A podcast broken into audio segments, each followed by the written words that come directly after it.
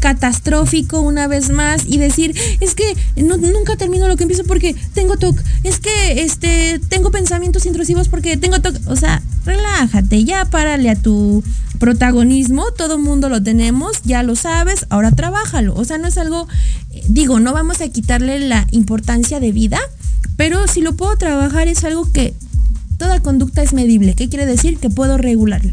Entonces, ese es el objetivo de conocer mi TOC y regular mi conducta. Perfecto. Pues eh, nos despedimos por el día de hoy. Así es. Y terminamos con este tema del TOC. La próxima semana vamos a hablar sobre un tema bien picante y bien interesante. Entonces nos vemos la próxima semana con un tema nuevo. Muchas gracias por escucharnos. Por favor no olviden darle like a nuestro Facebook AdictosMX. Y pues muchas gracias. Cuídense mucho. Nos vemos el próximo jueves. Adiós. Gracias por habernos acompañado. Recuerda que donde hay vicios, hay vacíos.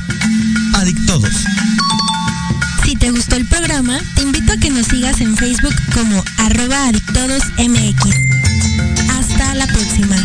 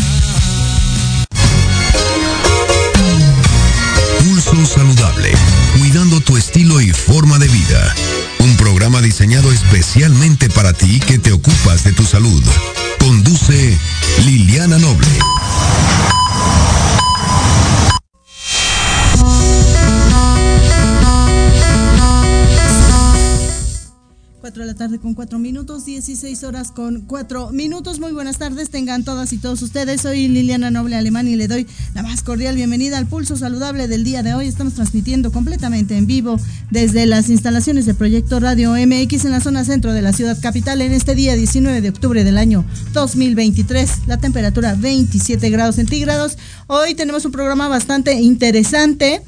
¿Sabe usted que el término de prediabetes está relacionado íntimamente, de manera muy frecuente, con las enfermedades cardiovasculares? Un experto nos hablará de todo ello. Prediabetes antes de la diabetes. Estamos a, los que viven con la condición de la prediabetes si no hacen lo adecuado, si no reciben tratamiento y educación en alimentación, ejercicio, si no cambian el estilo de vida, puede evolucionar la enfermedad y convertirse en diabetes. En diabetes, la diabetes hasta el momento no tiene cura. Eh, si por ahí le dicen que hay forma de revertirla, eso piénselo como una tomada de pelo. Los los expertos han dicho hasta el momento que no hay cura. Sin en cambio, la prediabetes sí puede revertirse, es decir, se puede regresar a la condición de la normalidad siempre y cuando usted pueda tener una vida saludable y hacer todo lo que le indique el doctor. Y bueno, usted no se volvió eh, una persona que viva con prediabetes o con diabetes de la noche a la mañana. El proceso llevó muchos años y de lo mismo se trata para poder eh, eh, eh, regresar a la normalidad, pero vamos a platicar de todo ello con el experto. Además le cuento que, como le decía, dio inicio ya la jornada de vacunación a nivel nacional de la COVID-19 y también de la influenza estacional.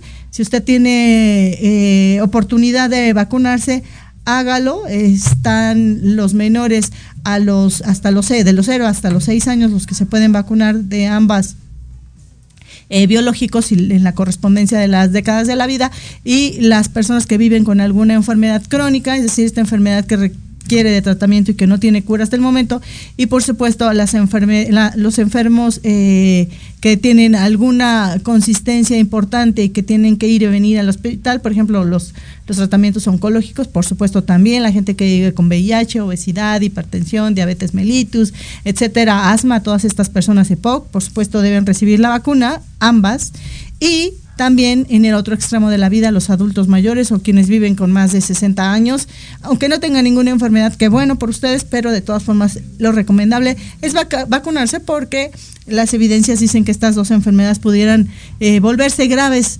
eh, y generarle daño serio a la salud. Así es que lo importante es vacunarse. Hay gente que no se quiere vacunar porque dice que tiene secuelas. Yo me vacuné el lunes de ambas en el brazo izquierdo, es decir, te la ponen en el brazo no dominante, las dos me las pusieron en el mismo momento, hoy sigo sin ninguna secuela, afortunadamente esto pasa, pero también es muy importante recordar que la vacuna no me va a eximir, no va a evitar que me dé la enfermedad, me puedo contagiar aún vacunada de COVID y por supuesto de influenza, pero lo que va a evitar es que la enfermedad sea tan grave que me pueda llevar al hospital o incluso me quite la vida. Así es que muy importante estarnos vacunando. La jornada de vacunación va a ser efectiva hasta marzo del 2024 pero recuerden ustedes que si se vacunan, el efecto tarda aproximadamente 28 o 30 días, dicen los expertos, y en ese, en ese tiempo pudiéramos eh, enfermar y, el cuerpo detectaría que no estamos vacunados porque apenas están generando estos, esta respuesta inmune, estos anticuerpos, pero lo más importante es que estemos protegidos para cuando ya venga el invierno, que ya poco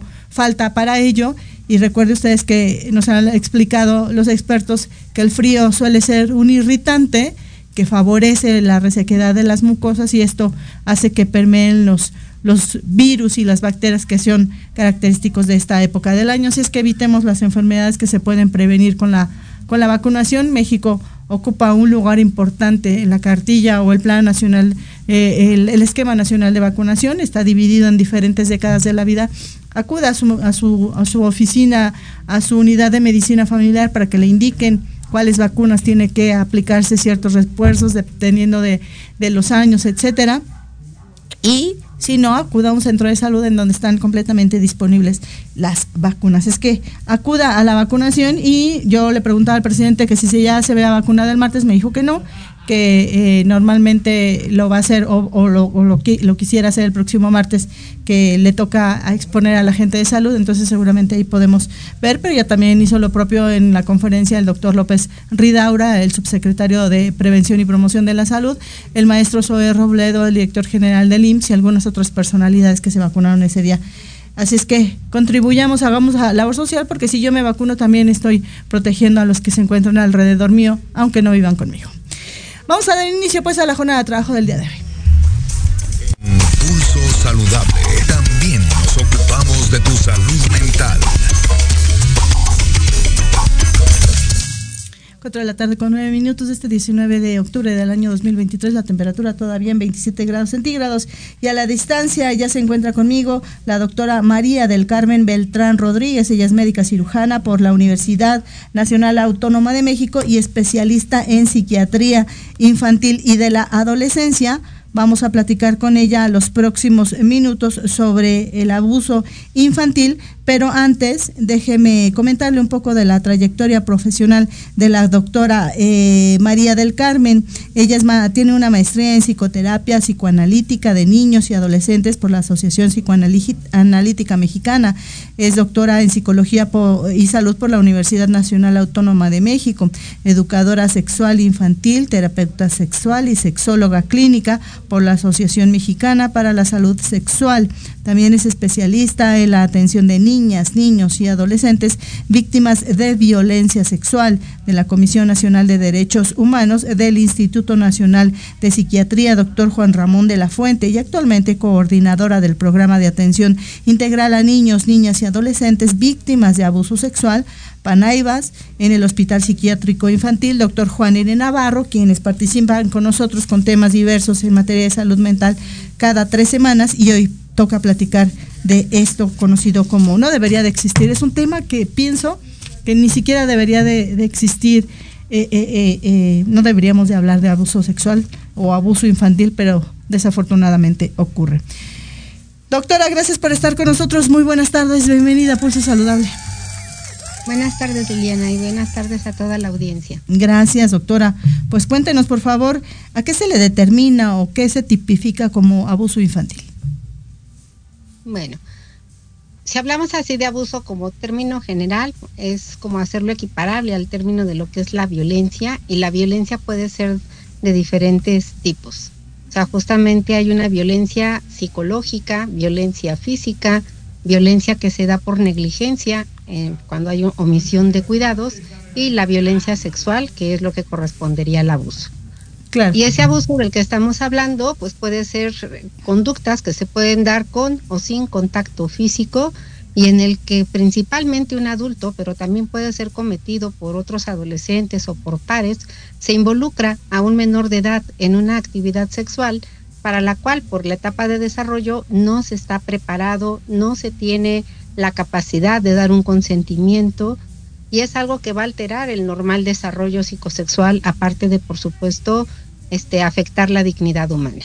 En general podríamos decir eso sobre lo que es la violencia sexual o abuso sexual. Usted decía, ah, doctora, que está dividido, en, aunque no haya ningún tipo de acercamiento, tocamiento, y en el que no. ¿Nos podría ayudar describiéndonos, a lo mejor suena muy evidente, pero en qué momento sí es considerado por tocamiento y en qué momento no? Sí, tocamientos hay algo que denominamos lo que son nuestras partes privadas, como puede ser desde la boca, los pechos, los genitales, en la mujer la vulva, la vagina, en los hombres pene, testículos y en ambos también las nalgas y el ano. Entonces, cuando hay un tocamiento, de estas partes íntimas, a eso la ley le llama abuso sexual, cuando existe este tocamiento. Cuando llega a ver la introducción del pene en la boca, el ano o la vagina, según el caso, o hasta la introducción también en ano o vagina de algún objeto o de alguna otra parte del cuerpo, eso se denomina violación. Y esas dos son cosas de tipos de violencia sexual con contacto físico. Sí en las que son sin contacto físico, por ejemplo, es este desde los abusos cibernéticos que ya existen, cuando estamos presionando a alguien a que nos mande fotos de sus partes íntimas o si se las enviamos sin su consentimiento, eso es un tipo de abuso sexual cibernético que se da. y también este fenómeno denominado de grooming, cuando alguien adulto haciéndose pasar por alguien menor con un perfil falso, engancha a los niños en una actividad sexual pidiéndoles fotos de sus partes íntimas inicialmente, después puede haber un proceso de sexo, sex extorsión, sexo extorsión, en el que dice, si no me mandas más, pues entonces esto lo voy a publicar en tu escuela o con tu familia, y es hacer que el niño se vaya involucrando en mandar más material de este tipo. A veces también a través de eso los llegan a contactar para tener citas presenciales y dentro de ellas pueden cometer pues algún otro tipo de abuso como los que ya describimos o incluso ser involucrados en situaciones de trata, es decir, comercializarlos para que tengan actividad sexual con otras personas. Digo, no solamente está ese abuso, sino también es hasta cuando yo expongo a un niño a presenciar la actividad sexual entre adultos o cuando le hago peticiones como de decir, por ejemplo, hasta en una escuela, ¿no? De este, si quieres sacar 10, pues ya sabes, ¿no? Que tienes que este, tener alguna actividad sexual conmigo. Con solo hacer la propuesta, eso ya implica un tipo de abuso sexual, aunque no haya contacto físico. O si lo forzo, por ejemplo, a ver pornografía, también es un tipo de violencia en la que no hay este contacto físico. Y, bajo este panorama tan diverso de, el abuso que, que existe de, principalmente no de los adultos hacia las niñas, los niños, incluso los adolescentes, se vuelve compleja la, la, la ayuda inmediata porque ellos siempre están vulnerables por lo que estoy entendiendo doctora, ¿y cómo se puede comenzar a ayudar como mamá, papá o el entorno social? ¿Cómo podrían comenzar a sospechar que algo está pasando? Sí, yo hay algo que le llamo como un decálogo, que es así como que de veras si seguimos esos principios, es una herramienta muy útil para que nosotros podamos prevenir el abuso, detectarlo cuando éste está existiendo e incluso ya tratarlo. Y ese decálogo incluye, este, en primer lugar, en esa lista, el que demos una educación integral en sexualidad. Si yo al niño no le enseño desde cuál es el nombre correcto de las partes íntimas de su cuerpo, que sepa que son partes íntimas, qué tipos de contactos son o no adecuados, el que si alguien llega a violentarlo, pues tiene que avisarlo de una manera inmediata. Si no le digo todo eso, pues no lo va a hacer el niño. Entonces es lo primero que tenemos que hacer, hasta enseñarle cuáles contactos son buenos, cuáles no, cuáles secretos son buenos, cuáles no, porque son situaciones que lo pueden poner en riesgo. Para todo ello, obviamente, y para que el niño a mí me pudiera confiar que algo le está pasando, pues también como padre tengo que generar un ambiente suficientemente bueno en casa para que exista esa comunicación, que sepa él que si me dice algo, lo voy a escuchar, que también si me dice algo tan delicado como el abuso, le voy a creer y sobre todo voy a ser empático con las emociones que esté teniendo por esa vivencia, voy a protegerlo para que no se siga exponiendo a esa situación o estar en contacto con la persona que lo está violentando, voy a promover que se haga una denuncia y por supuesto voy a acudir a tratamiento. Pero para detectar esas conductas, aparte de la educación sexual, lo siguiente que tenemos que hacer y es nuestra herramienta, aunque no seamos profesionales, es la observación. Yo a través de observar en mi hijo cambios de conducta, cambios emocionales, cambios en su rendimiento académico de una forma repentina, puedo intuir que algo le está pasando. Entonces, si ya observo eso, mi siguiente paso es preguntar. Preguntar y tratando de tener este, no solo la pregunta, sino escuchar de una manera activa, de una manera no prejuiciosa, ¿sí? de una manera muy atenta, qué es lo que él me está queriendo decir. Y repito, creerle, no culparle, ser empático con sus emociones, apoyarlo. Si yo no sé de lo que se está tratando o ya me está diciendo francamente que hay un abuso, buscar un apoyo profesional, buscar esta ayuda. Y no solamente se trata de ir a un médico para ver si existe o no datos de penetración, que a veces es cuando en lo único en lo que creemos que consiste el abuso, sino también qué otras alteraciones emocionales puede tener por esos contactos indebidos que se está teniendo con él. Y lo otro, que es también como ratificar nuestra creencia, el levantar una denuncia. Porque justamente el guardar silencio, que es lo que se tiende, a, se tiende a hacer en muchas familias mexicanas, es lo que perpetúa este abuso y hace que se vuelvan incluso abusos transgeneracionales. Claro. Doctora, ¿y se tiene identificado eh, a, los, un patrón eh, que escojan los agresores y se tiene por el otro lado identificado una conducta o, ciertas eh, em, eh, vulnerabilidades que tengan estos pequeños, estas pequeñas, o solamente es el entorno social para que ocurra. Y se lo pregunto en el sentido de que no le pasa a todos y a lo mejor eh, habemos, digo, todos fuimos niños, adolescentes, y a lo mejor en algún momento de nuestras vidas estamos más vulnerables que otras. ¿Cómo funciona? ¿Qué han investigado al respecto? Sí, Lili, fíjate algo ahorita que dijiste, este, quienes manejan la situación de la trata de personas le llaman este delito como un delito común. O sea que es un delito que le puede pasar a cualquiera y que puede ser realizado prácticamente por cualquiera. En esto podría decir lo mismo con las situaciones de violencia sexual. A todos nos puede pasar y desgraciadamente nos puede pasar desde que nacemos, incluso hasta muertos. Digo, hay personas que abusan de los cadáveres, ¿no? O incluso de los animales. Entonces sí es algo que a cualquiera nos podría pasar. Entonces, desafortunadamente no hay un perfil que diga yo, si cumplo con estos 10 puntos, creo que ya identifico a alguien que puede ser víctima. Claro, claro. Así como tampoco existe un perfil que digo, si tiene estos 10 puntos, va a ser agresor. No hay así. Por eso es un fenómeno muy complejo y se involucra factores que pueden estar relacionados con el mismo sujeto, el niño, el adolescente que está siendo violentado, pero también tiene que ver justamente con su entorno con la familia, con ambientes también, que eso le llamamos como un microsistema, o con otros ambientes más extensos, como ya la escuela, la familia, los sistemas de salud, los sistemas de justicia, a lo que denominamos un exosistema, y con cuestiones también a nivel más macro, este macrosistema que involucra pues todas nuestras creencias religiosas, políticas, nuestra cultura, nuestra religión todos esos factores van a contribuir a generar lo que llamamos factores de riesgo que pueden facilitar que se vulnere a los niños y se cometa algún abuso. También ahí pueden existir factores que los protegen. Entonces es lo que tenemos que evaluar en cada caso, como cuáles son en cada caso particular esos factores que permitieron esa vulneración de los derechos de los niños.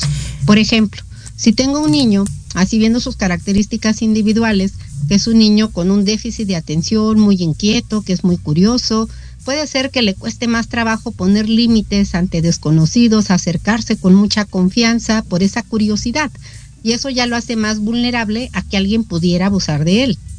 Otra condición eh, relacionada con los niños puede ser, por ejemplo, si tiene una discapacidad intelectual o aunque no le tenga, si no se le ha brindado una educación sexual para saber cuál es la sana distancia con los otros, o como decía, cuáles son las partes íntimas y qué tipos de contactos son saludables o no, pues también eso lo va a hacer más vulnerable.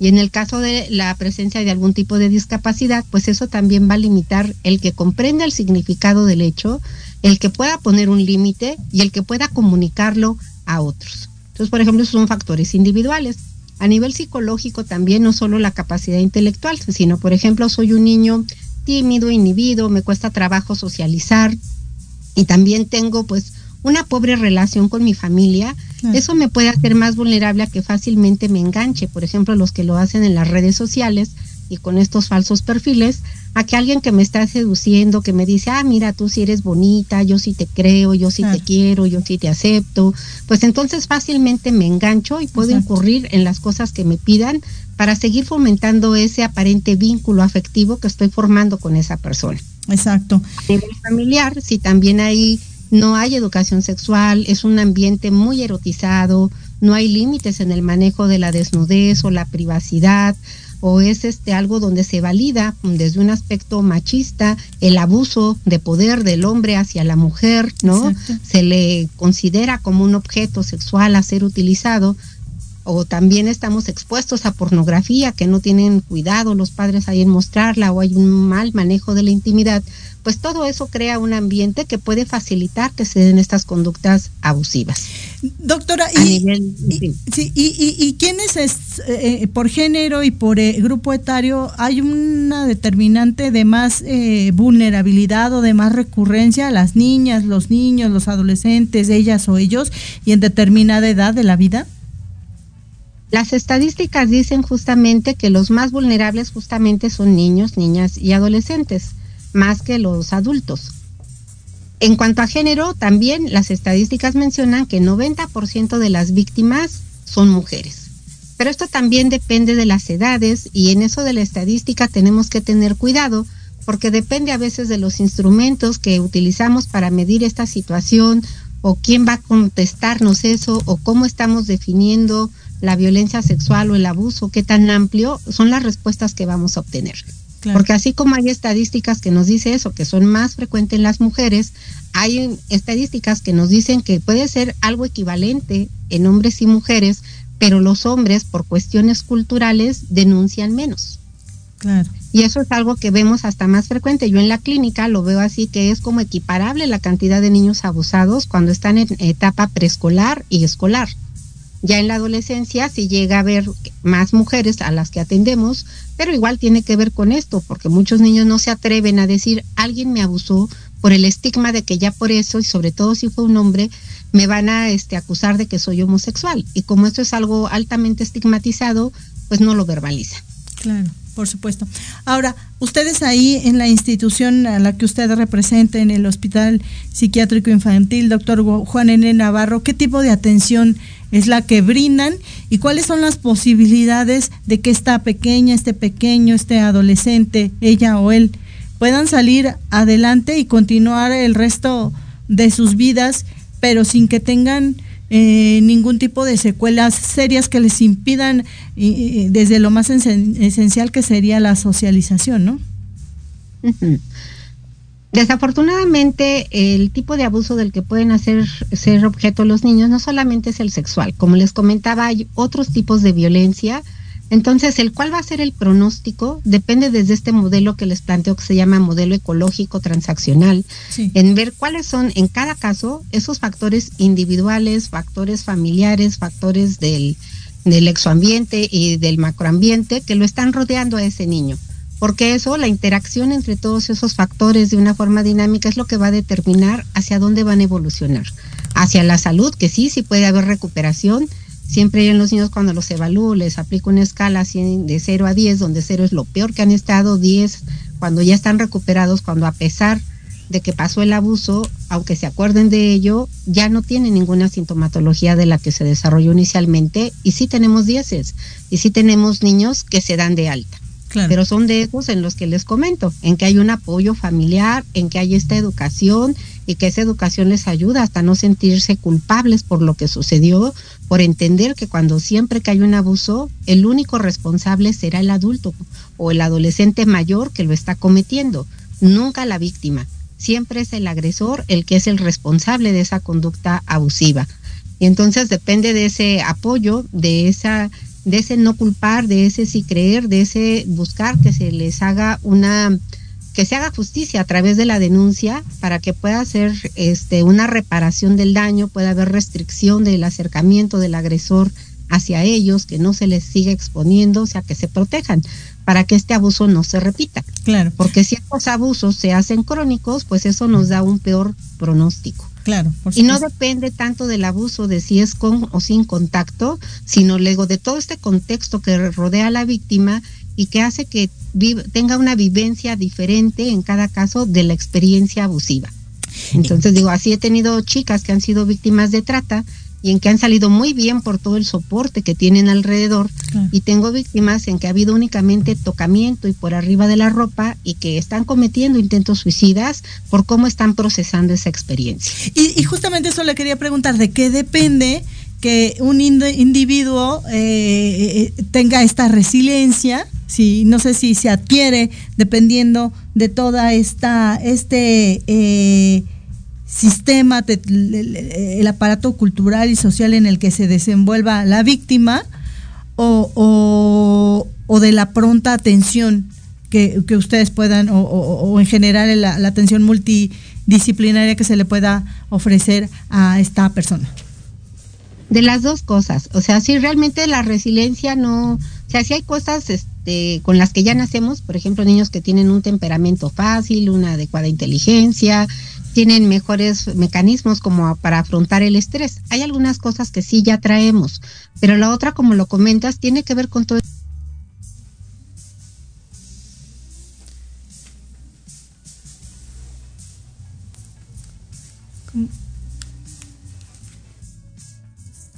¿Se fue el sonido? Ah, ah, creo que la doctora mm, no, se ha dado cuenta.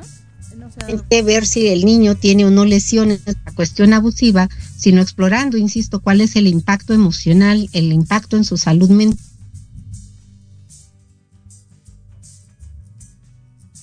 Es que eh, eh, la, la, doctora de pronto tiene como eh, vaivenes en su, en su conexión y de pronto no la escuchamos, le vamos a avisar a través. Si me ayudas, mi queridísimo, eh, recuérdame tu nombre, corazón, se me fue.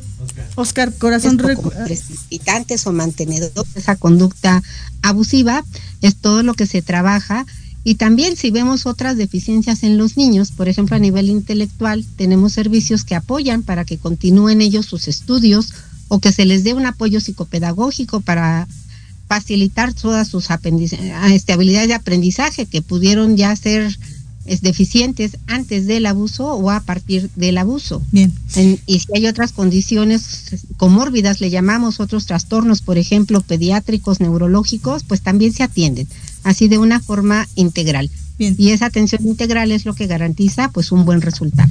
Y finalmente, eh, doctora, ¿cómo, cómo, cómo podemos eh, orientar, darle ciertas herramientas? A lo mejor ahora eh, nos está escuchando alguien que está siendo víctima de esta circunstancia, no lo ha podido eh, platicar eh, o, ya lo platicó y sigue en esta dinámica.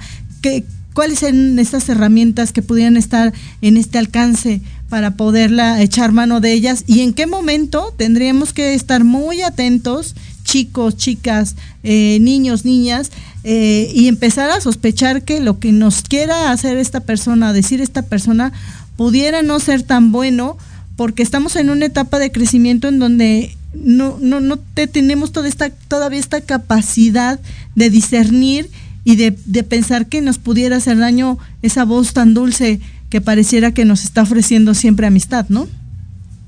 Sí. Hay así de primera instancia un, un sitio en YouTube que les puedo recomendar es una página que se llama Psicocartoon México y en esa página tienen toda una campaña y que es gratuita de videos que no son más de cinco minutos y están dirigidos a los padres, que está dirigida a la prevención del abuso sexual infantil. También como parte de lo que hace esta asociación civil Psicocartoon México, tienen una serie de juegos desde preescolar, escolar y a nivel de adolescentes que nos pueden servir para brindar esa educación sexual. Entonces esa es una excelente herramienta que podemos empezar a consultar y repito, es gratuita.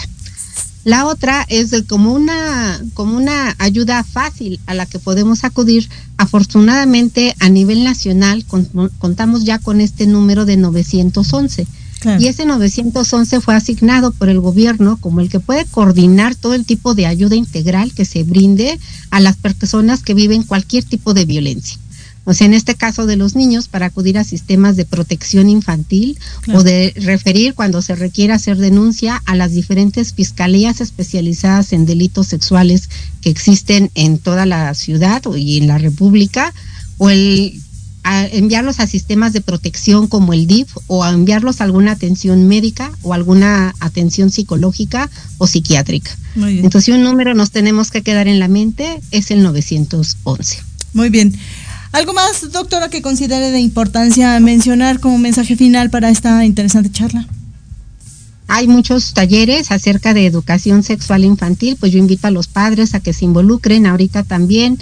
Eh, puedo decir que revisando los libros de texto que están saliendo y que afortunadamente ya están incluyendo la educación integral en sexualidad desde el primero de desde el primero de primaria, eso va a ser una gran herramienta para la protección de nuestros hijos, para que tengan un desarrollo sexual saludable y para evitar que lleguen a ser víctimas de algún tipo de abuso o si lo son, cuando no lo pueden prevenir, no lo puedan hacer saber de una forma más inmediata. Claro, y también creerles, ¿no? De primera instancia siempre creer en que, en que nos estén diciendo algo que es verídico.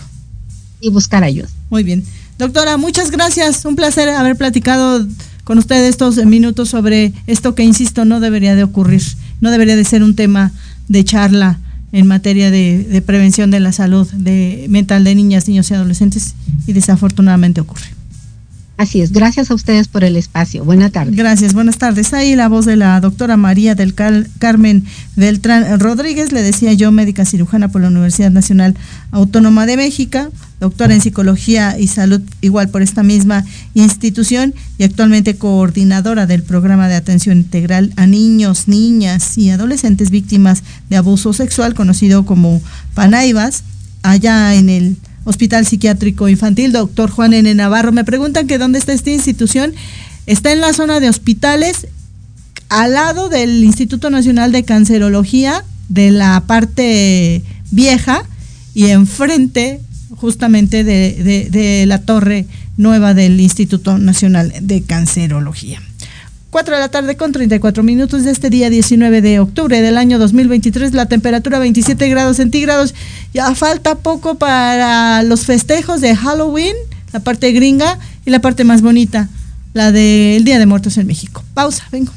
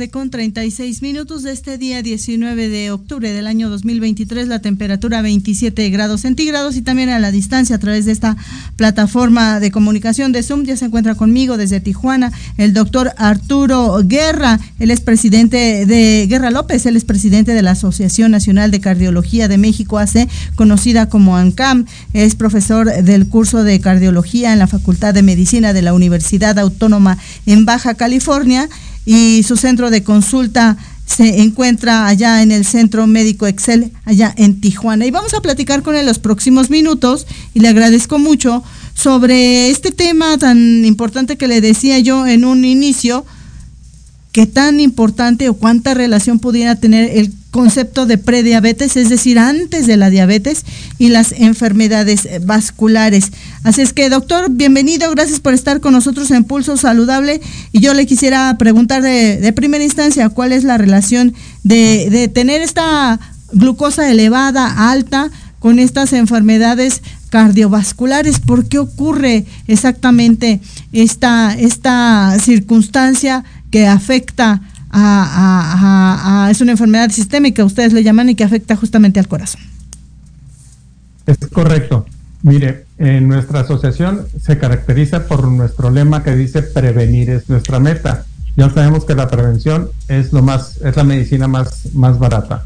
Entonces, ¿qué hacemos como asociación? Número uno, capacitación a los cardiólogos a través de congresos y reuniones, que es, es nuestra, nuestro primer objetivo pero ahora iniciamos también a capacitar a médicos, eh, más que capacitar, a llevarles la nueva información a los médicos eh, de primer contacto, porque sabrá que el médico de primer contacto maneja aproximadamente entre el 70 y el 80 de los padecimientos más frecuentes que tenemos eh, como causantes de infarto, que son la diabetes justamente, la presión alta, el colesterol, el tabaco, la obesidad. Entonces, para la ANCAM es muy importante tener eh, todo este grupo de médicos eh, eh, actualizados. ¿Qué más hacemos? Hacemos nuestras reuniones regionales. Y ahora en estas reuniones regionales, además de, de llevar temas de actualización, estamos haciendo tres programas que son muy importantes.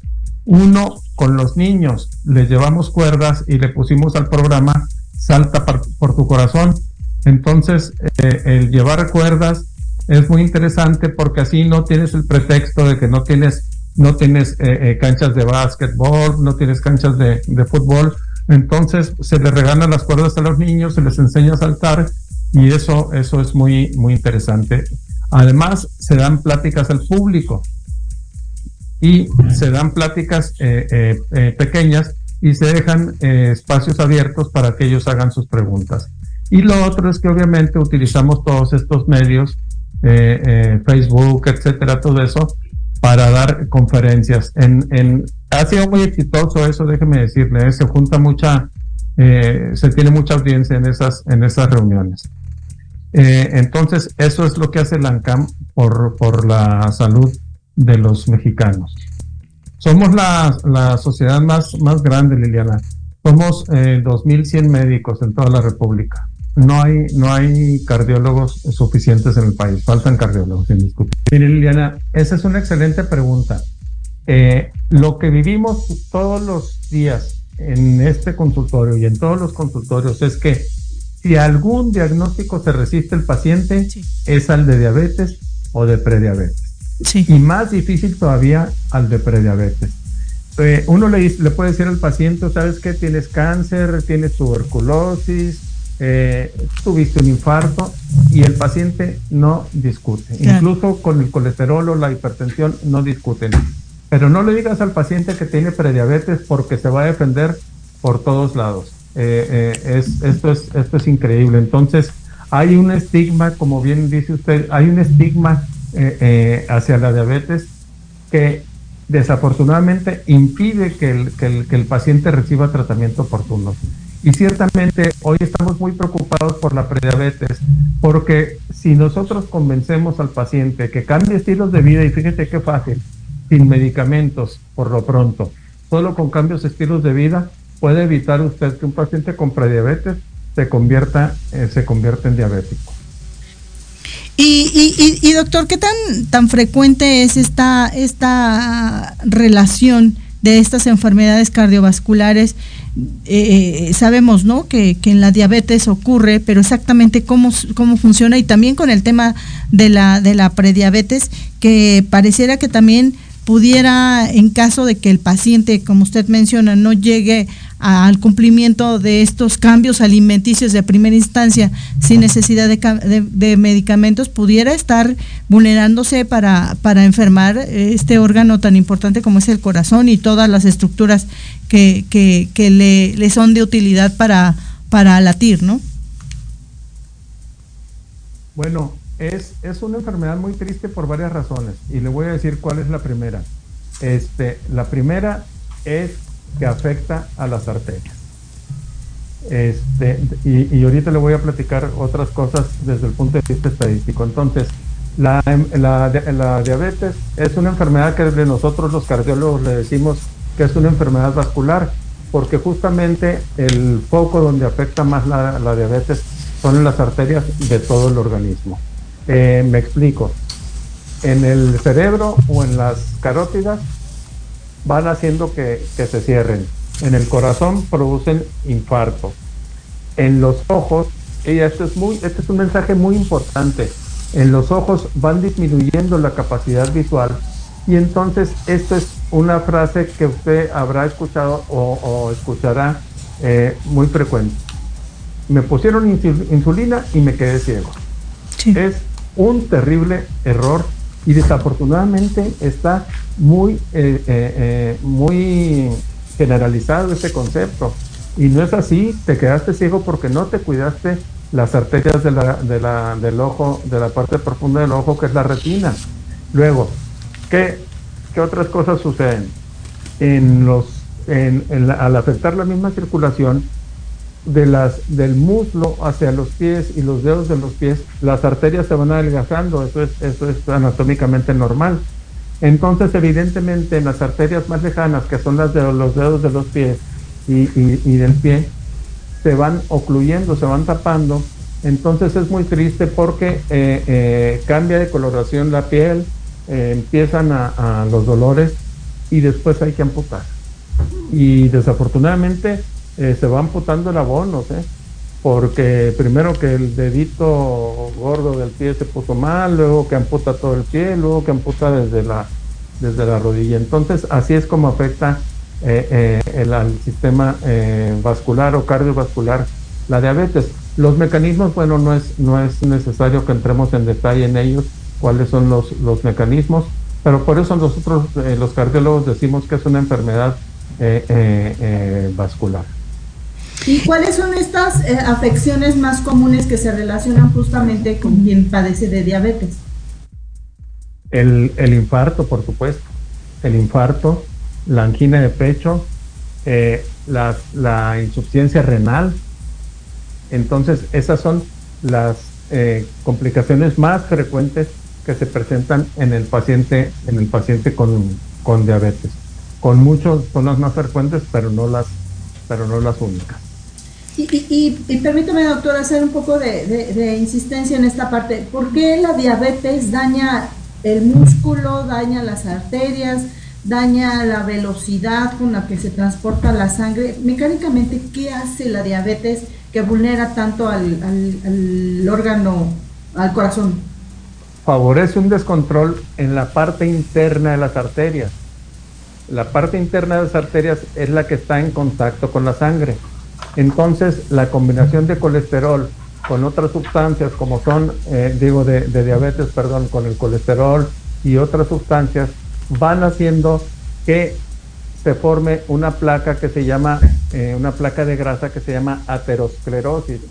Entonces, esa, esa placa va disminuyendo el tamaño de, la luz del vaso, entonces esa es la razón. O sea, los mecanismos es que actúa sobre la, la pared que está en contacto con la sangre. Entonces, esos son los, los mecanismos por los que daña la, diabetes.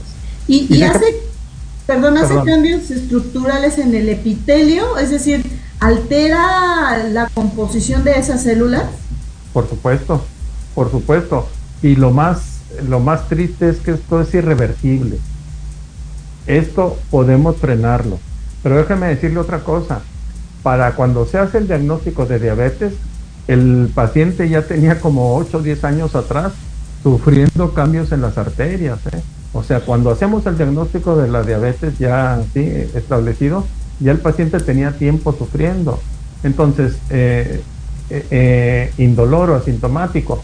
Entonces imagínese usted que ya venía con 6, 8 años de retraso y luego tardas otros 6 o 8 años en convencerlo de que ocupa medicamento, bueno, pues esto es una verdadera, verdadera eh, tragedia.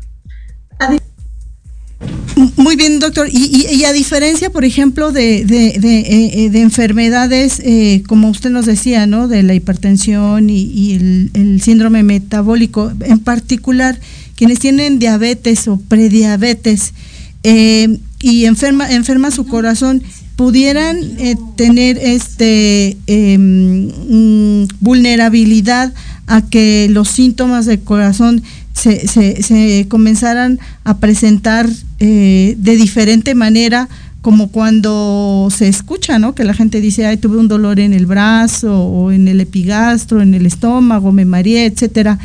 Es decir, la diabetes eh, hace que la presentación del infarto sea diferente o es común como en cualquier otro eh, disparador de, de, un evento cardiovascular que pudiera ser no necesariamente la diabetes? Hola, mi nombre es Patricia y quiero compartirles a ustedes esta historia de vida. Ese no es mi video. Es en este día tan especial. que estamos conmemorando el Día de la Lucha contra el Cáncer. No, no, ese no es mi video. Bueno, mi profesión es maestra y dentro de... No, pues eso no es mío. Creo que... Pásame el micrófono. Ponme al aire, en lo que... tenemos, tenemos ahí por, por un, un, problema técnico, se nos está metiendo una información, alguien a quien no conocemos. Este, creo que el doctor se, se salió de, de la red, estamos tratando de, de, de, comunicarnos con él de nueva cuenta. Le cuento que estamos platicando con el doctor Guerra. El doctor, él es profesor del curso de cardiología en la Facultad de Medicina de la Universidad Autónoma de Baja California. Y estamos justamente platicando con él, cuestionándolo sobre este tema de qué relación existe entre la prediabetes, es decir, antes de tener este diagnóstico de la diabetes y después de la, de la diabetes. Me dicen que ya está de nueva cuenta con nosotros el doctor y seguimos, doctor, al aire. Tuvimos este pequeño eh, eh, eh, interferencia de información, pero adelante, los micrófonos están disponibles para usted. No, por supuesto, por supuesto, porque como le decía ahorita, es un factor de riesgo y un componente del síndrome metabólico. Entonces, claro que sí. Y sobre todo le voy a decir algo que impacta mucho, y esto lo va a entender muy fácil tu auditorio. El principal problema, no el principal, pero sí uno de los más, más importantes, es escoger mal a tus papás. Pues es que es, como es tan alta la proporción de diabéticos, este, es el problema que tiene, tiene un papel, eh, tiene un papel hereditario. Y lo más, lo más triste es cuando papá y mamá son diabéticos. Entonces, de que te vas a sacar la lotería, te la vas a sacar, eso, eso no hay duda. Y máxime con el descuido de que gordito, no hago ejercicio, este, etcétera, pues eso favorece primero la prediabetes, esa son, es una condición muy importante. Primero la prediabetes y después, si no hay cambios de estilo de vida, la, la diabetes. Entonces, ¿cuál es el mensaje aquí que debe quedar en su auditorio? Que si tu papá, mamá o ambos tienen diabetes, cuídate el doble, porque si no, de que vas a tener problemas de prediabetes y después diabetes, este, eh, eh, ahora sí como, como le dijo su, el doctor, se lo escribo con sangre, con tinta en mi sangre, este, eso, eso no hay duda, ¿eh? eso no hay duda de que va a suceder. Y finalmente, doctor, eh, eh, Merck México tiene ahora mismo uno, una compañía farmacéutica líder alemana en temas de, responsabilidad social y de, y de, y de varias eh, moléculas que se desarrollan y justamente tiene una campaña muy interesante. No pudimos estar hace una semana, semana y media cuando andábamos en Chihuahua en su evento, pero es un evento interesante, ¿no? Hacen esta alegoría de sacar una de las tarjetas que habitualmente trae el árbitro de fútbol, saca la roja, pero es sácale la tarjeta roja a la, a la diabetes y antes de que me de que me conteste de qué va, cuál ha sido la experiencia que usted tiene con este programa, le quiero contar al auditorio un poquito de la historia de este programa. Sácale la roja a la diabetes. Es una campaña de prevención de Merck para generar conciencia acerca de la importancia del diagnóstico oportuno de la prediabetes y de la diabetes, la identificación de los factores de riesgo eh, de desarrollar diabetes o prediabetes y también de difundir la importancia para tratar a aquellas personas con prediabetes y las medidas a llevar a cabo para mejorar la salud. Le cuento también que esta campaña está relacionada con un juego de fútbol de 90 minutos y 90 días, que es el tiempo que se estará trabajando para concientizar a la población sobre la diabetes y la prediabetes, por supuesto. Esta iniciativa global, avalada por la International Diabetes Federation, la IDF, misma que ha arrancado el 14 de agosto, ya terminará el 14 de noviembre, que es justamente cuando se conmemora el Día Mundial de la Lucha contra la Diabetes, de la concientización de esta enfermedad, con un total de 90 días de juego. Merck, en conjunto con esta organización, presentaron la herramienta digital Sácale la Roja a la Diabetes, que es un test que mide los factores de, riesgo de desarrollar prediabetes y diabetes.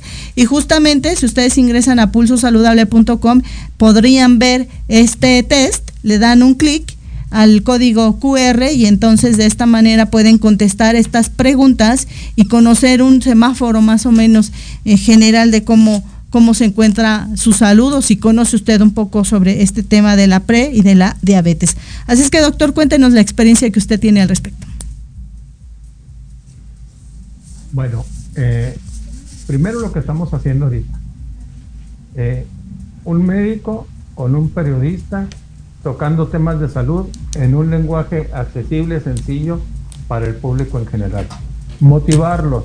Y algo que yo le digo a mis alumnos, no asusten a los pacientes, no los asusten, motívenlos. Entonces, la motivación, y usted lo sabe como periodista, la motivación es lo más importante para lograr hacer cambios en el estilo de vida. Entonces, si no hacemos cambios en el estilo de vida, no vamos a llegar a ningún, a ningún lado. Entonces, ¿qué, eh, ¿qué es lo que hace usted en su programa Motivar a la gente? Eh, por si no se había dado cuenta, yo le digo, su trabajo es de motivación, por eso bien dice usted, es muy difícil, ¿no? Entonces eh, dice la gente, este, no, lo voy a cambiar de canal porque me estás regañando. No, no te estoy regañando, no te estoy regañando. Te estoy aconsejando, te estoy sugiriendo y particularmente como médicos, ¿qué le decimos? ¿Qué, le digo yo a mis pacientes? Quiero verte toda la vida aquí en el consultorio y no en la terapia intensiva con un infarto. Entonces, es, entonces esos son esos son los mensajes ¿no? que, tenemos que, que tenemos que dar.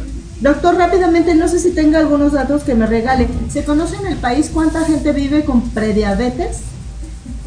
Sí, este, bueno, son cifras aproximadas, pero este, se calcula entre 19 son, son prediabéticos en este país. ¿eh? Y pudiera ser eh, que me esté quedando corto con así. Pudiera ser. ¿Este número es de la Ensalud o de dónde es? De Ensalud, sí. De ¿Y cuántos millones de mexicanos viven con diabetes? Uf, otro tanto, eh, se lo platico en porcentajes para que sea más, para que sea más fácil. entre el 12 y el 18% según de, de salud. Entonces, calcúlele si somos 13 millones, digo 130 millones de mexicanos, imagínese este eh, la cantidad de Pero con estadísticas, con estadísticas, eh, quiero darle la más triste de todas, la mortalidad por diabetes. Y es algo doblemente triste, le voy a decir por qué. Con diabetes mellitus hay aproximadamente eh, muertes, ¿eh? no pacientes que vivan con ella, muertes directamente relacionadas con la diabetes, aproximadamente 115 mil al año.